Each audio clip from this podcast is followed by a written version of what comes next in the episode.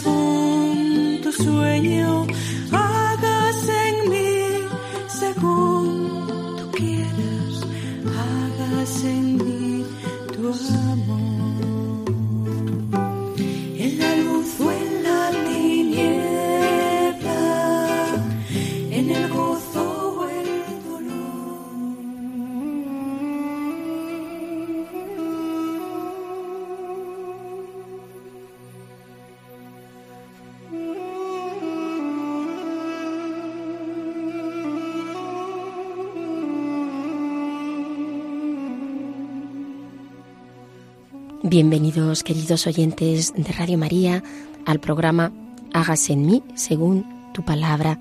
Estamos con todos ustedes, Pilar Álvarez, el padre Carlos Reyes Tremera, que ya saben nos acompaña desde Burgos y quien les habla, Inmaculada Moreno. Gracias por su atención.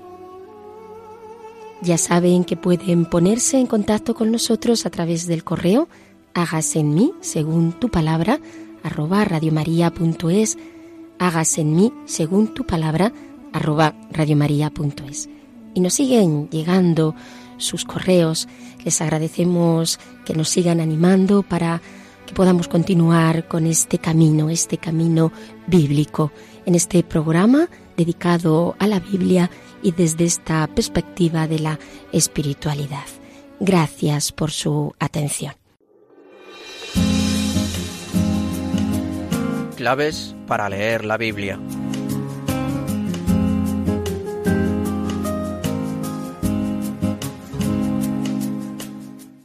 Y vamos a iniciar el programa de hoy con Amós, el profeta reivindicador. Otros programas y en otros programas anteriores hemos eh, ido viendo aspectos generales de los profetas. Hoy ya nos vamos a empezar a centrar en Amós, este profeta que nos habla sobre todo de la injusticia. Vamos a ver algunas claves que nos ayuden a entender más al profeta.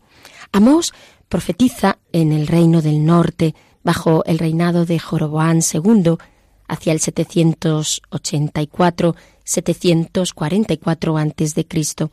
En estos momentos Israel gozaba de una gran prosperidad, pero hacían gala del lujo unos pocos mientras otros se morían de hambre, porque la prosperidad económica no siempre implica, como ya sabemos, que haya realmente también una rectitud de carácter moral, sino más bien al contrario. Los jefes, comerciantes, prosperaban y lo hacían a base de las injusticias sociales. Los jueces se habían puesto además al lado de los ricos, se dejaban sobornar y todo ello, claro, en prejuicio de los pobres. Además, a nivel religioso estaban los cultos de carácter idolátrico. El culto era allí brillante en cuanto suntuoso, con frecuencia se dedicaban bastantes días de fiesta y por otra parte también estaban llenos de prácticas inmorales, mientras que iba poco a poco el culto ya vista perdiendo peso. Si estaban en este orden de la alianza, lo hacían en realidad por no perder su prestigio y sus seguridades.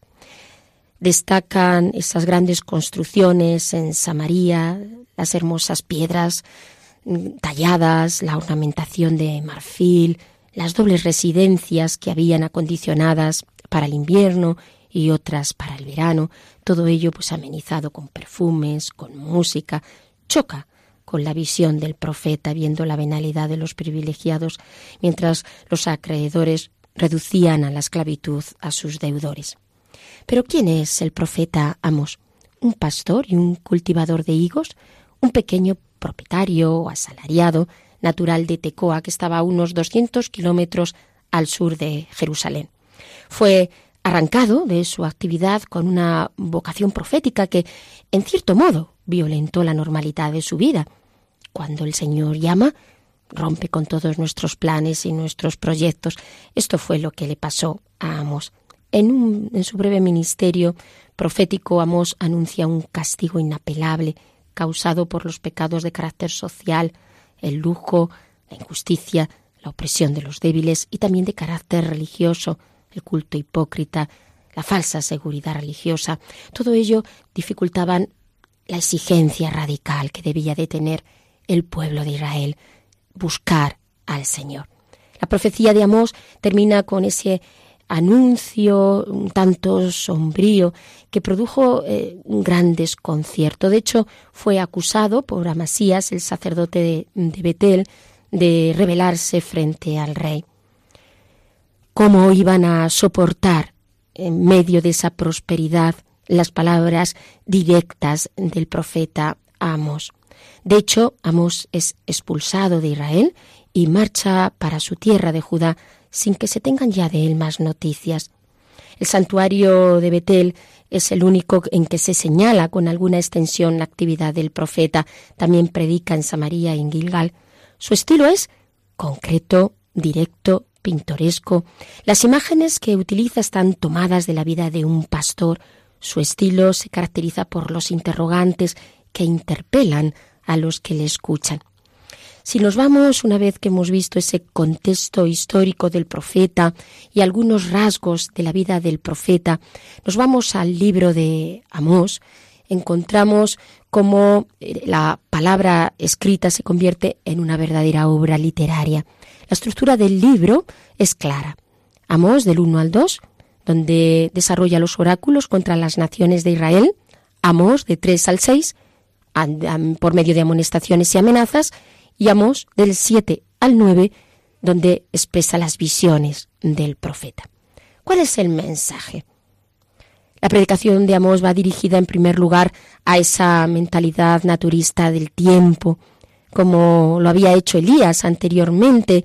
Amós refiere a Yahvé todos los atributos que sus contemporáneos se sienten tentados de ver en Baal. Baal era la autoridad cósmica que regulaba los seísmos, las sequías, la lluvia, la fecundidad. Pero el Dios de Amós, el Dios verdadero, era muy distinto de ese ídolo de Baal. Es el Dios que conoce a Israel, adoptando para con él una actitud preferencial, una actitud afectuosa. De esta actitud, las intervenciones de Dios en la historia del pueblo son un signo, tanto las antiguas intervenciones, entre ellas la salida de Egipto, la conquista palestina de modo particular. Luego la tarea de Amós consiste precisamente en anunciar ese encuentro inminente de Dios con su pueblo. Las acusaciones que Amós hace contra Israel son varias, además de la ambigüedad del culto, la hipocresía con que se toma eh, muchas veces las cosas de Dios, protesta sobre todo contra el desprecio generalizado de la justicia. Amos tiene por misión invitar al reino del norte a un retorno hacia el Dios verdadero, que también será una invitación y un retorno de Judá. Con todo ello, hermanos, quizá uno de los textos que veremos también a, lo largo de los programas más relevantes es el del capítulo 2, del 6 al 16. Ese es un texto en el que expresa todos esos pecados cometidos por Israel.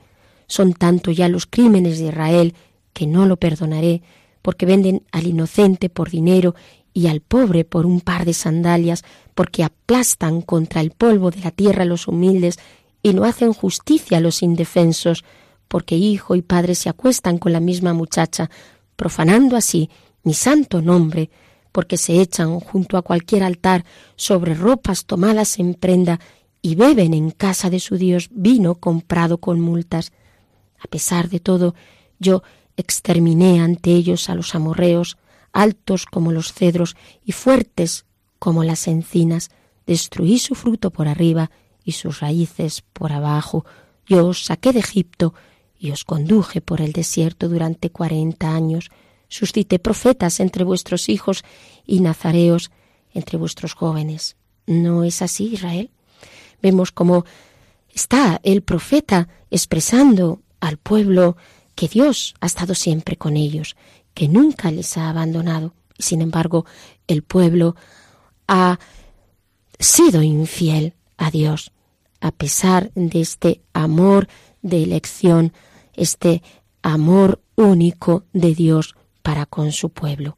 Dios es fiel, es justo, y esta fidelidad de Dios indica la gravedad de los pecados cometidos por el pueblo.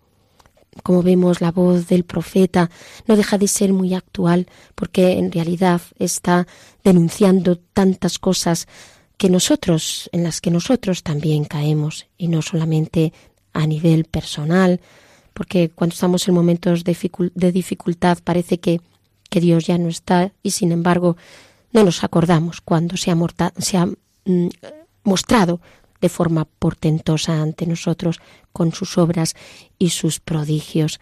Y cuando gozamos de situaciones de bienestar, tenemos ese peligro de acomodarnos, de quedarnos en dicha situación, de no atender al Señor, de ignorar su acción en nosotros, de volverle la espalda hasta llegar a actuar no en consonancia con sus preceptos, sino más bien al margen. Pero esto también nos puede pasar como comunidad eclesial, porque muchas veces como comunidad cometemos injusticias frente al Dios que es justo. Por eso se realiza también un juicio sobre las naciones, un juicio que se está dando en medio de nosotros cuando no estamos sino propiciando las diferencias entre los pobres y los ricos o estamos generando confusión frente a lo que significa el mensaje evangélico. También nosotros necesitamos esta visión profética de Amos para dar a los pecados el nombre que realmente tienen sin enmascararlos, además de recordar cómo Dios actúa siempre en medio de su pueblo y cómo el pecado trae consecuencias y esas consecuencias son de destrucción. ¿Qué diría Jesús en nuestra sociedad en relación con los pecados que enumera Amos? Queridos oyentes, dejo este interrogante para que podamos de veras hacer un planteamiento serio de lo que nos dice el profeta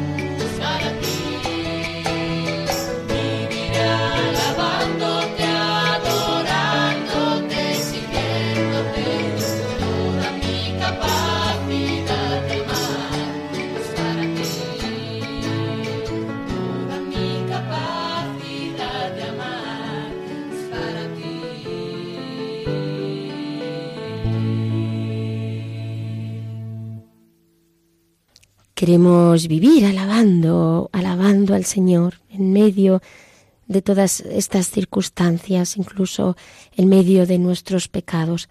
Queremos alabar al Señor porque la alabanza hace que nuestro corazón se transforme. Y con esta alabanza vamos a iniciar hoy el texto que está sacado de los capítulos 5 y 7 del profeta Amos. Escuchamos la lectura del texto. Amasías, sacerdote de Betel, mandó decir a Jeroboán, rey de Israel, Amós conspira contra ti en medio de la casa de Israel. La tierra no puede soportar todas sus palabras. Amós ha dicho, Jeroboán morirá a espada e Israel será llevado cautivo lejos de su tierra. Amasías dijo a Amós, Vidente, vete, retírate a la tierra de Judá, come allí el pan y allí profetiza. Pero en Betel no continúes profetizando, porque es santuario del rey y templo del reino. Entonces Amós dijo a Amasías, Yo no soy profeta, ni hijo de profeta, yo soy boyero y descortezador de sicómoros. El Señor me tomó de detrás del rebaño, diciéndome, Vete, profetiza a mi pueblo Israel. Esto dice el Señor a la casa de Israel. Buscadme y viviréis. No busquéis a Betel, no vayáis a Gilgal, no paséis a Berseba, porque Gilgal irá ciertamente al destierro y Betel será aniquilada. Buscad al Señor y viviréis, no sea que invada como el fuego la casa de José y devore a Betel sin que haya quien la apague. Buscad el bien y no el mal, a fin de que viváis. Así el Señor Dios Omnipotente estará con vosotros, como decís. Odiad el mal y amad el bien, restableced la justicia en los tribunales, y quizá el Señor Dios Omnipotente se apiade del resto de José. Odio, aborrezco vuestras fiestas, no me agradan vuestras solemnidades. Si me ofrecéis holocaustos y ofrendas, no los aceptaré. No me digno mirar el sacrificio de vuestros novillos cebados. Aparta de mí el ruido de tus canciones, no quiero oír el sonido de la lira. Quiero que el derecho fluya como el agua y la justicia como torrente perenne.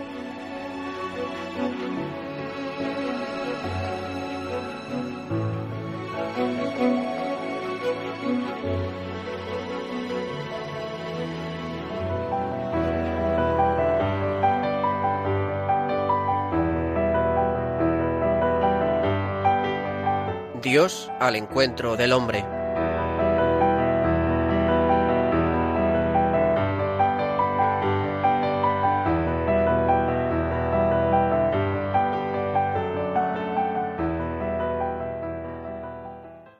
Queridos oyentes, pues a la luz de este texto que acabamos de escuchar, vamos a dar paso a nuestro querido Padre Carlos.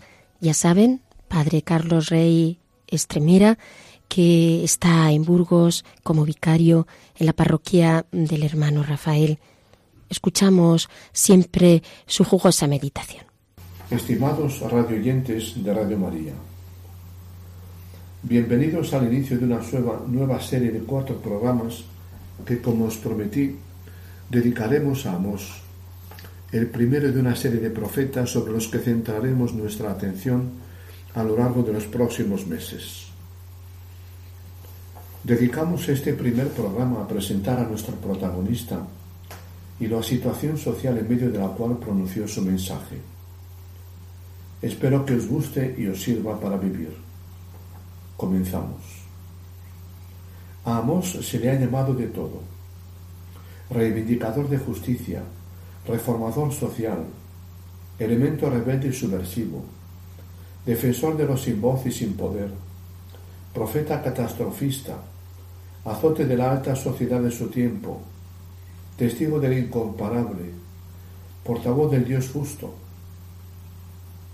Su mensaje nos convence y nos estremece al mismo tiempo. Hombre del campo, en torno a los años 760-750 a.C., dejando tierras y profesión, se lanzó a proclamar un mensaje perturbador a su pueblo nos gustaría saber más de él, cómo y por qué llegó a invadirle la irresistible convicción de tener que hacerlo, por qué su palabra fue tan crítica con la sociedad de su tiempo, por qué relacionamos a Dios con la justicia social y política, ¿Qué consecuencias personales le trajo su mensaje audaz y provocativo? He aquí lo que podemos saber. Importante conocer el contexto histórico de su actuación. El, largo reinado de Jeroboam II, rey de Israel o reino del norte durante unos 40 años. Tras décadas de graves apuros en el siglo anterior, este rey, una gran figura política y militar, había consolidado el reino, ensanchado sus fronteras, abierto las rutas al comercio internacional y establecido una administración eficaz. Israel estaba viviendo la época más prolongada de paz y de prosperidad de su historia en casi dos siglos. Nunca había estado el comercio tan floreciente, la economía tan próspera, la paz tan asegurada en las fronteras y en el interior. La situación internacional estaba calma y serena. Dentro del país, la clase poderosa de los políticos y militares, latifundistas, comerciantes y nuevos ricos, tenían bien amarrados los, resortes del poder político, judicial y económico. El futuro no parecía presentar sombra alguna de amenaza. El sistema parecía funcionar a maravilla y sin riesgo de imprevistos caóticos. Pero Amós mira más hondo y más allá de lo que alcanza a ver el resto de sus contemporáneos. Las hermosas fachadas ocultaban corrupción, dolor y amenaza. Con mirada penetrante analiza la sociedad de su tiempo y observa tres, tres datos preocupantes relacionados entre sí. Primero, la grave crisis social. La sociedad israelita, antiguamente más igualitaria, se hallaba dividida en dos estratos, ricos y pobres, poderosos y débiles, opresores y víctimas. Las causas eran visibles.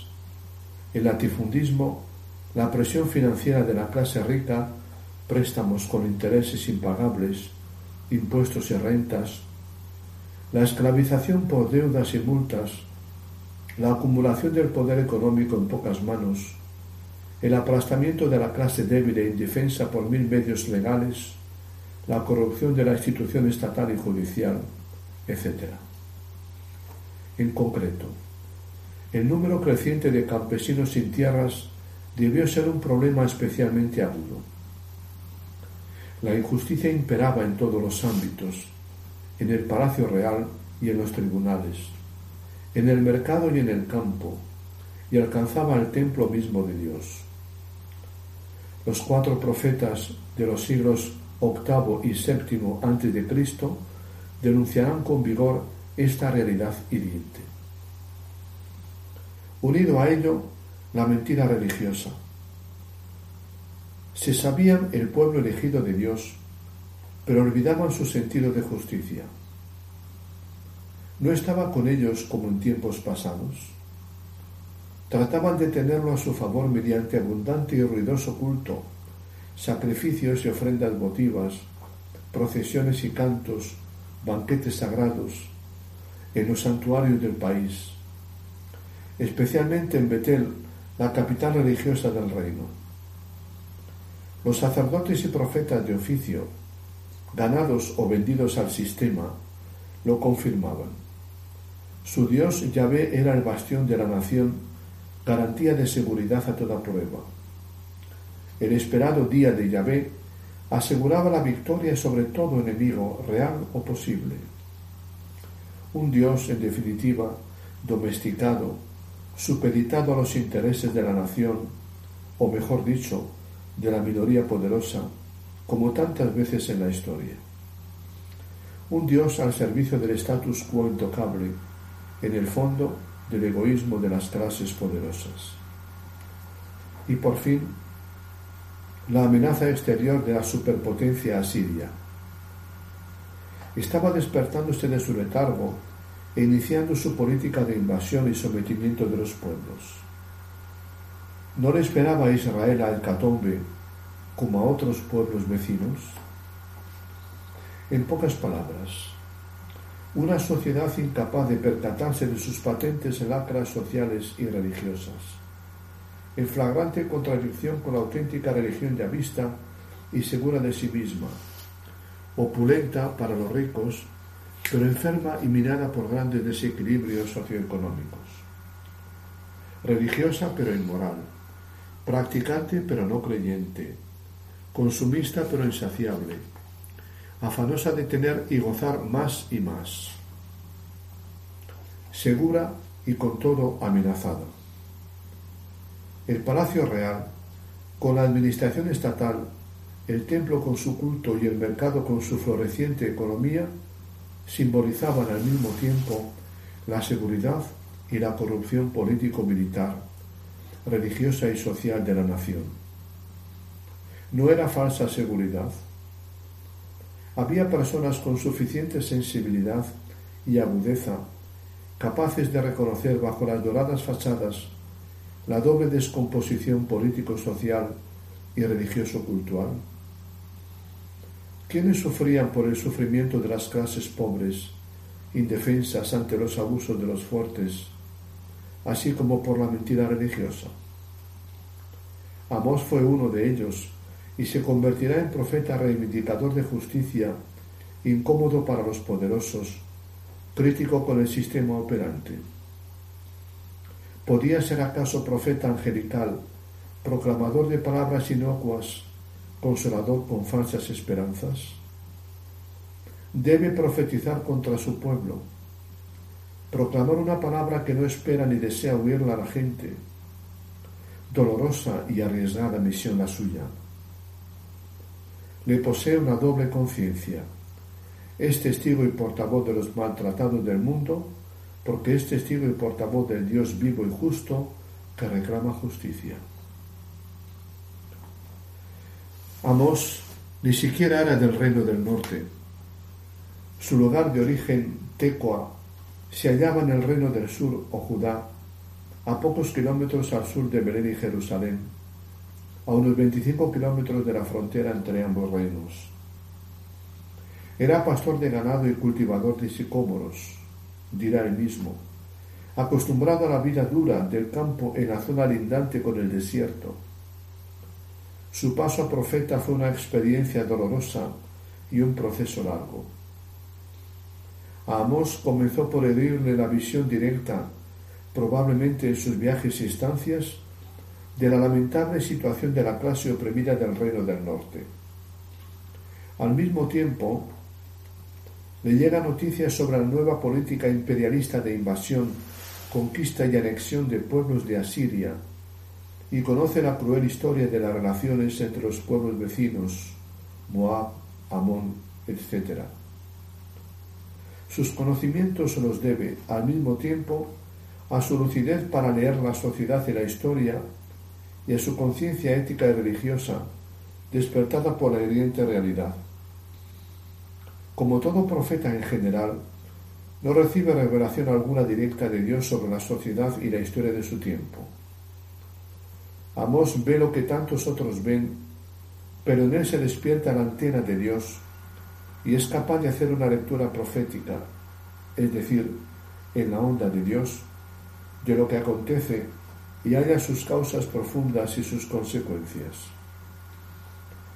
Estaba comenzando a ser profeta mediante la lectura de lo que le ofrecía la sociedad y el momento histórico. No hay acontecimientos y experiencias que despiertan conciencia profética.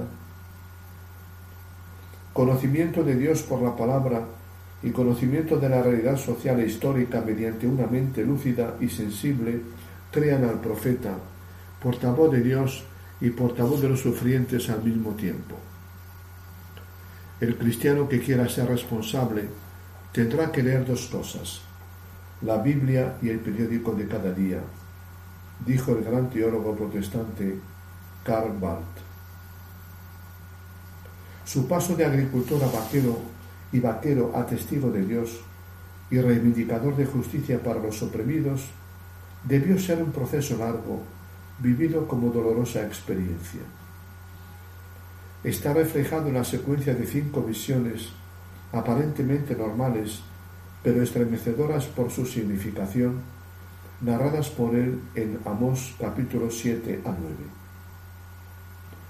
La plaga de la langosta, amenazando la cosecha, el fuego, augurio de sequía y de confrontación gigantesca, la plomada en la pared, muro encorvado a punto de cuartearse, la canasta de fruta madura a punto ya de ser comida por cualquiera o de pudrirse, y el capitán del edificio amenazando ruina.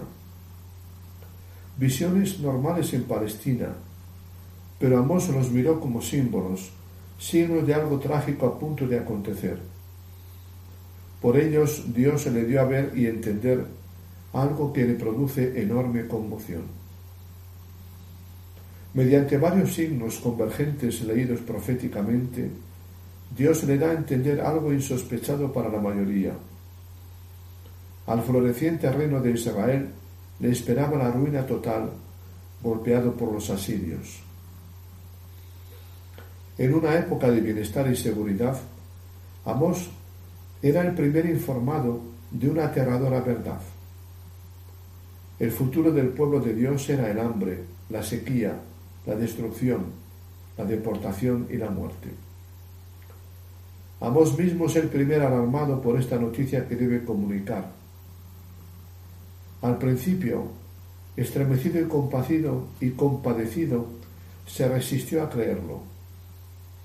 No podía ser que Dios rompiese con su pueblo, dejándolo a su suerte. Le nace suplicar piedad está aprendiendo a ser profeta. Una de sus funciones es sufrir con el pueblo e interceder por él. Parece ganar el corazón de Dios y detener los males. Pero al fin, a medida que va conociendo más datos, Amós parece rendirse a la evidencia. Dios, a través de la realidad misma, le mostraba que Israel no tenía remedio ve venir la ruina inevitable, inminente. Amós no pudo ya continuar siendo lo que era. Deja su aldea, campos y ganado, profesión y ambiente, también su familia, para ser profeta de Dios con su mensaje alarmante en un país ajeno al suyo. Tan próspero, orgulloso y seguro de mismo, de sí mismo, le esperaba dentro de poco su destrucción en un dramático itinerario espiritual en el que Dios le fue mostrando probablemente a lo largo de meses o años la situación y el destino reales de Israel, Amós ha pasado a ser profeta.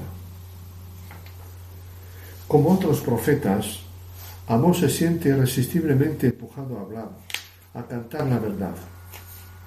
Lo que ha visto es más fuerte que él, lo expresa gráficamente. Si ruge el león, ¿puede uno no temer? Si habla Dios, ¿puede uno no hablar? Lo vivido con Dios a través de la visión de la realidad no podían guardarlo para sí.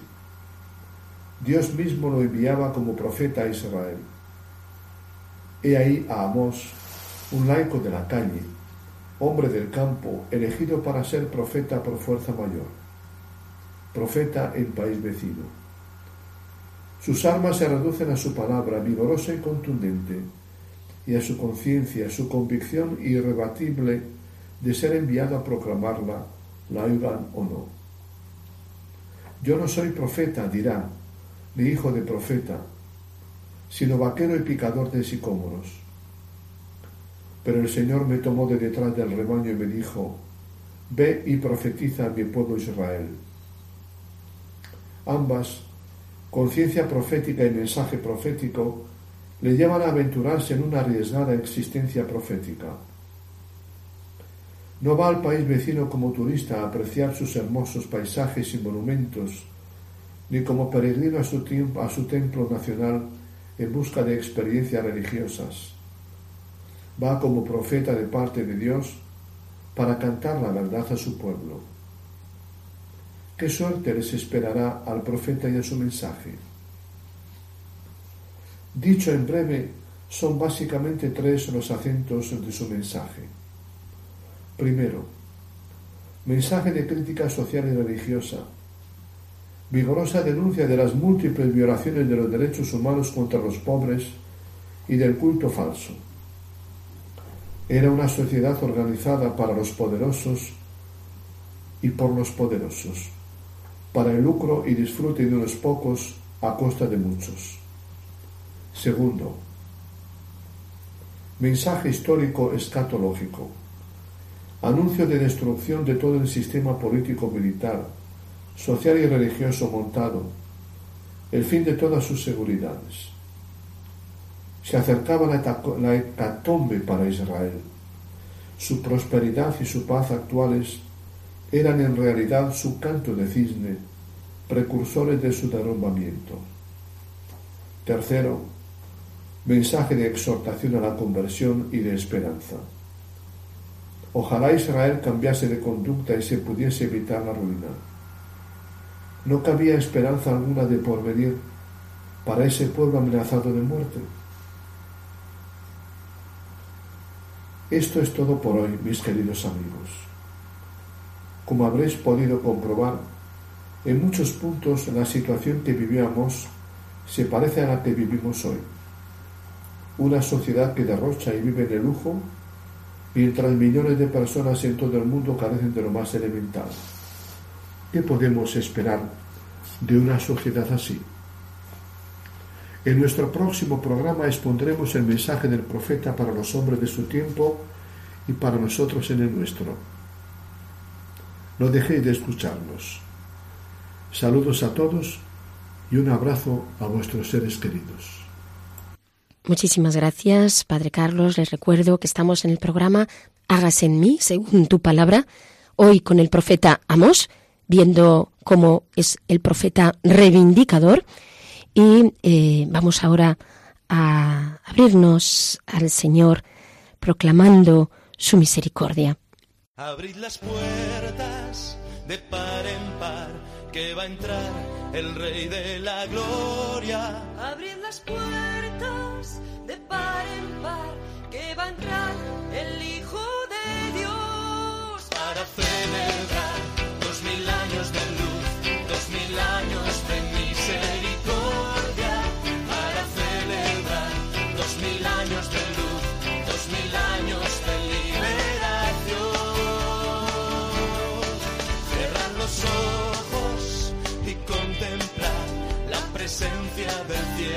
nosotros. Vivimos juntos en comunión, santos ángeles e hijos de Dios,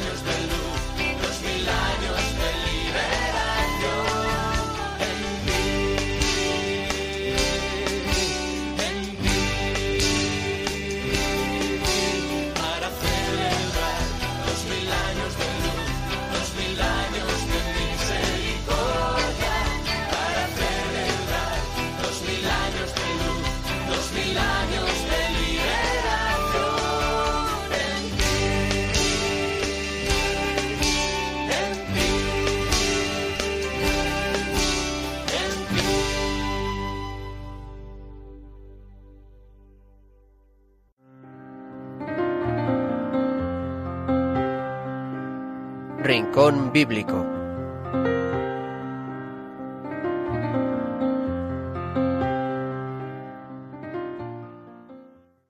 Y pasamos ya, queridos oyentes, a la luz de todo esto que Dios nos ha regalado a lo largo del programa, a dialogar sobre estas cuestiones que nos plantea el profeta, que yo creo, como hemos eh, visto, que están cargadas también de actualidad. ¿No te parece, Pilar? ¿Cómo lo ves? Pues a mí me está encantando este programa sobre el profeta Amos. Y a mí lo que me, lo que me llama, lo primero es a hacer un poco de memoria hacer un poco de memoria sobre nuestra historia y sobre la historia en general. A veces tenemos la, obsesión de centrarnos solo en lo que nos pasa a nosotros, pensando que el mundo se reduce a nuestra vida, a nuestro pisito de la calle tal, de la ciudad tal, del país tal, y no miramos el mundo. Y esto es terrible, porque podemos caer en la equivocación terrible de pensar que no suceden cosas en el mundo. Y sucede todo esto que Amos denuncia. Sucede a nuestro lado y sucede cerca y lejos. Eh, yo recuerdo, también digo lo de hacer memoria y hacer memoria de la historia, porque a veces cuando vivimos en las ciudades y, como decía antes, en el pisito no sé qué, del barrio no sé cuántos, pues se nos olvidan cosas. Yo tengo 69 años y recuerdo cosas terribles. De ahora vivimos en esta sociedad que hemos dado en llamar sociedad del bienestar, que es una falsedad, porque ni tan siquiera en nuestro pisito existe esa sociedad del bienestar. Bueno, pues yo recuerdo eh, por aquello de que Amos era estaba viviendo en el campo y lo primero decir que es un valiente, como eh, cuando Dios le llama, él no tiene ningún miedo y se traslada a Israel y, va a profetizar enfrentándose con los poderes establecidos. Pero bueno, volviendo a lo que a lo que yo quería recordar antes. Yo recuerdo situaciones del campo y tengo 69 años, no tengo 172. Eh, cuando en el campo se trabajaba de sol a sol, por un mísero jornal que tú no podías discutir, era aquello el que el señor de la propiedad establecía. Em, no había seguridad social. Si tú caías enfermo, hay de ti, porque hospitales no había. El que tenía dinero podía pagarse un médico. Y el que no, pues o Dios le curaba o perecía. Era una situación terrible. Yo recuerdo, por ejemplo, cuando un hombre sufría un accidente, se cortaba en una mano y no podía trabajar, ¿qué hacía su familia? ¿Qué hacía su familia en ese tiempo? La verdad es que toda la gente seguía yendo a misa y se hacían muchos rosarios y muchas novenas, pero a aquellos pobres hombres se les trataba como si fuesen animales, incluso ya los que estaban en las casas. Yo recuerdo y a mí me duele el corazón cuando se empezó a poner pues la calefacción en las casas, a meter el agua caliente. En las habitaciones de servicio no se ponían radiadores, no había agua caliente. Y esto fue hace poco tiempo. Y esto como que se nos ha olvidado no se nos debe olvidar nunca. Pensando en estas cosas el otro día, me acordé de la cita del Génesis, cuando Dios le dice a Caín que la sangre de Abel está gritando desde la tierra. Eh, no podemos perder de vista quiénes somos, si somos cristianos, en nuestras actitudes que se refieren a todo, a todas las cosas, ¿verdad? Estos hombres que, que había crisis de trabajo, porque si era el tiempo de la aceituna, se contrataban en el tiempo de la aceituna, si era el tiempo de la vendimia, se contrataban. Pero ¿y cuando no había trabajo en el campo? Y hay grandes épocas durante el invierno que separan los trabajos. Y yo me acuerdo de ver padres de familia mendigando por un pedazo de pan mendigando por un pedazo de pan, yendo a los ayuntamientos, a casa de alguien, a ver si le daban una hogaza de pan para su familia. No estamos hablando de, de solomillo. Y donde en algunas casas los animales de esos señores eran mejor alimentados que las personas. En fin, esto para decir que estas cosas pasaban en nuestra casa hace muy poco tiempo y que siguen pasando porque hay muchos tipos de, de pobreza. Y, y esto que, que ocurría y que sigue ocurriendo, si lo trasladamos a otros continentes, ¿qué nos dirían nuestros hermanos de Hispanoamérica que vienen? ¿En qué situaciones vienen?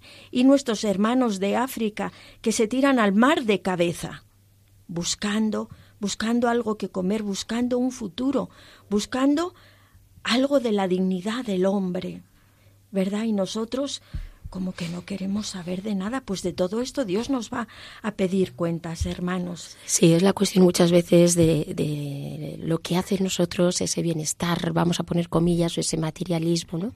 Entonces, a veces incluso, habiendo pasado por esas situaciones, Pilar, que tú estás diciendo, pues eh, se acomoda uno y no se da cuenta, el corazón humano es así, y no se da cuenta de la situación por la que está pasando el otro cuando no tendría que ser así, porque si tú has pasado por esa situación, tendríamos que ser mucho más sensibles a las necesidades de, los demás.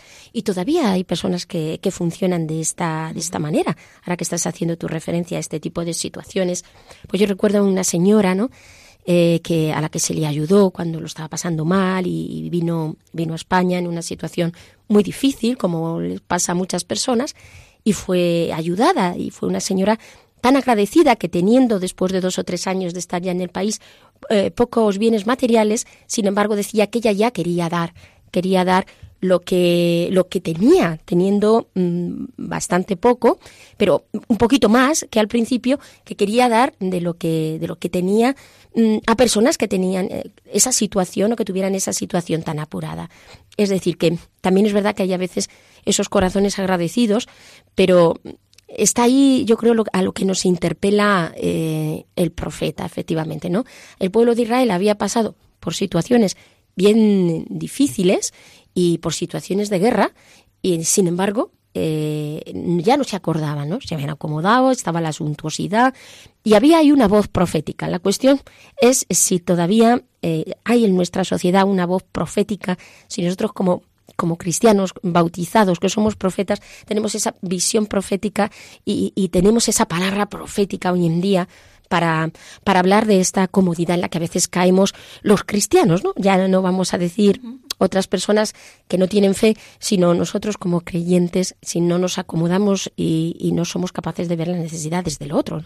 Sí, yo creo, Inma, que esto es muy importante en el tema de la educación de los hijos, porque los hijos que a lo mejor han vivido, no han vivido estas situaciones de dificultad, hay que hablarles de, de lo que ocurre en el mundo y hacerles ver y notar el consumismo exacerbado en el que vivimos, donde eh, es todo consumir, consumir, consumir, eh, buscando en el fondo, en, tras ese consumismo, andamos buscando algo más profundo, algo que, como no nos llena, pues seguimos comprando, seguimos comprando, donde, donde todo tiene una duración efímera, eh, nada se arregla, desde, por ejemplo, nuestra ropa, los muebles, todo se tira, todo se tira nada vale, todo tiene que ser nuevo.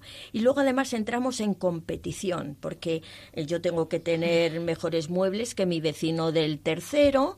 Uh, me ha hecho mucha gracia lo de las residencias de verano de las que habla. de verano y de invierno. De verano y de invierno. Y, y en fin, es cierto, tenemos que nosotros mismos reflexionar, porque eso que tú decías antes, Inma, que se nos olvida, porque se nos va endureciendo el corazón y, tendemos a olvidar, tendemos a olvidar. Y yo creo que desde nuestra realidad de cristianos, llamados a ser profetas, de seguir denunciando esto mismo que, que denunció Amos y que sigue denunciando Porque cuando nosotros eh, oramos con Amós y releemos Amós, nos podemos, em, sentimos ese dolor que, que, siente Amós, que es el que siente Dios y que Amós expresa, ¿verdad? Ese dolor ante el que es literalmente machacado, pisoteado, pisoteado, vendido por un par de sandalias, el que es mm, menospreciado en el tribunal, todo eso que sabemos que ocurre, tenemos que estar alertas. Yo creo que hemos perdido a veces también como cristianos mm, pues una, una, actitud que es la, la austeridad, ¿no? la alegría de, de, la austeridad, de vivir mm, pues eh, con lo necesario, porque esto es lo que se nos da, pero con, con cierta austeridad, ¿no? pues en la ropa, vos en vez de tener cinco cosas, pues ser un poco más austero en eso, o en muchas cosas, en la misma comida. Bueno, pues a lo mejor tengo diez posibilidades para desayunar, pero me voy a quedar con una, ¿no? Eh, vivir con esta, con esta austeridad, ya no digo pobreza, ¿no? Ni tampoco necesidad, pero, pero sí eh, así de esta manera. Y lo que tú decías, ¿no, Pilar, de educar así a los hijos, pues un matrimonio yo pienso que viva con esta, con cierta austeridad y dando a los pobres. Yo conozco algunos que viven así y, y sus hijos son creyentes. A veces, mm, si no han recibido un testimonio desde el inicio, pues a lo mejor eso eh, no les da una referencia real de lo que está significando la vida cristiana. Luego será lo que Dios quiera en las opciones que los hijos hagan, pero, pero ya ahí hay un testimonio mm, realmente importante que también a, ellos no les eh, está haciendo vivir en el materialismo, sino les está haciendo vivir de otra manera y de otra manera que les hace que, te llena que te que te hace feliz porque no te llena tener muchas cosas no sino te llena darte a los demás y, darte cuenta de las necesidades del, de los otros. Es una actitud, digo, muy, muy poco frecuente en nuestra sociedad, pero que quizá deberíamos de, de tenerla mucho más presente de lo que de lo que la tenemos como creyentes también. Yo sí creo que cuando Dios te convierte el corazón, recibes una llamada a vivir en la austeridad. Yo creo que esta es una de las claves de si la conversión es real o no lo es. Porque tienes que cuestionarte todo desde, desde tu posición de, desde tu realidad de cristiano, ¿verdad? Vale, yo me puedo gastar esto, pero yo tengo necesidad de esto. Em, esto vale tanto. Pero vamos a ver, esto es tremendo. Eh, mi marido, durante su vida profesional, era vendedor de coches y vendía coches de lujo. Y a veces cuando llegaba a casa me decía, mira, un fulano de tal me ha encargado, vamos a decir un ejemplo, un Ferrari de no sé qué que vale no sé cuánto. Y yo me quedaba, decía, Dios mío, pero ¿cómo uno puede gastar esas cantidades de dinero? Y he mencionado lo de los coches porque, bueno, pues se me ha venido a la cabeza. Pero así en todo, en todo, cuando hay tantos hermanos nuestros que mueren de hambre, que no tienen para pagarse un médico, ni para sacar adelante a sus hijos, ¿hasta qué punto, eh, cómo me, se queda mi corazón cuando yo hago estos gastos o vivo en ostentación, cosas que no son para nada necesarias. No se trata de vivir en la pobreza, como tú decías, Inma. Se trata de vivir tomando conciencia de lo que hacemos, de los demás, de lo que somos y de lo que nos dice Jesús. Sí, queridos oyentes, ¿no? Eh, aquí pobreza la, identificamos con miseria, ¿no? Porque la pobreza, eh, ya nos decía también Francisco de Asís, ¿no? Pobreza fuente de riqueza, pero lo que significa la, miseria, que es otra, otra cosa, ¿no? a lo que es este, esta actitud de, pobreza. Y vamos ya finalizando nuestro programa para pasar a, ese momento de oración para que el Espíritu Santo vaya recapitulando en nuestro corazón todo lo que Él quiera concedernos. Yo te alabo, Señor, y te bendigo, porque tú me dices que te busque. Buscadme y viviréis. Y es cierto, Señor. Yo tengo experiencia de que cuando te he buscado y te he encontrado, mi vida adquiere plenitud y sentido, y que todo aquel que sale en tu busca, tú sales a su encuentro, Señor. Lejos de ti no hay vida, lejos de ti hay muerte, y nos sentimos totalmente desterrados cuando estamos fuera de ti. Gracias Señor porque tú me llamas a buscarte y me das una promesa de vida. Bendito y alabado. Bendito, seas, bendito, Señor. alabado eres, Señor. Seas, Gloria a ti, Señor, te alabamos y te bendecimos, Gloria a Señor. ti, Señor. Envíanos tu Santo Espíritu para que nos conceda vivir en austeridad, para que nos conceda vivir con un corazón compasivo, con un corazón misericordioso, con un corazón que sepa hacerse cargo de las situaciones de los demás, ponerse en su lugar. Te alabamos, Señor, y te bendecimos. Danos una voz profética, un testimonio profético en medio del mundo. Solo tú eres santo, solo de ti proviene toda gracia y todo don. Gloria y alabanza a ti por siempre, Señor. Queridos oyentes, finalizamos así el programa de hoy. Les recordamos que les esperamos de nuevo en el programa Hágase en mí según tu palabra.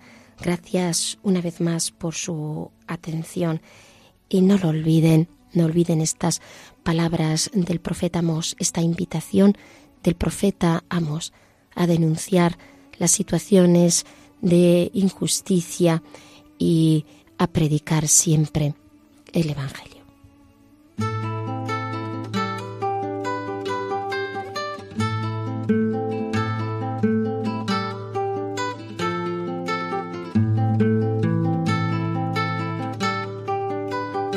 Han escuchado Hágase en mí según tu palabra, con Inmaculada Moreno.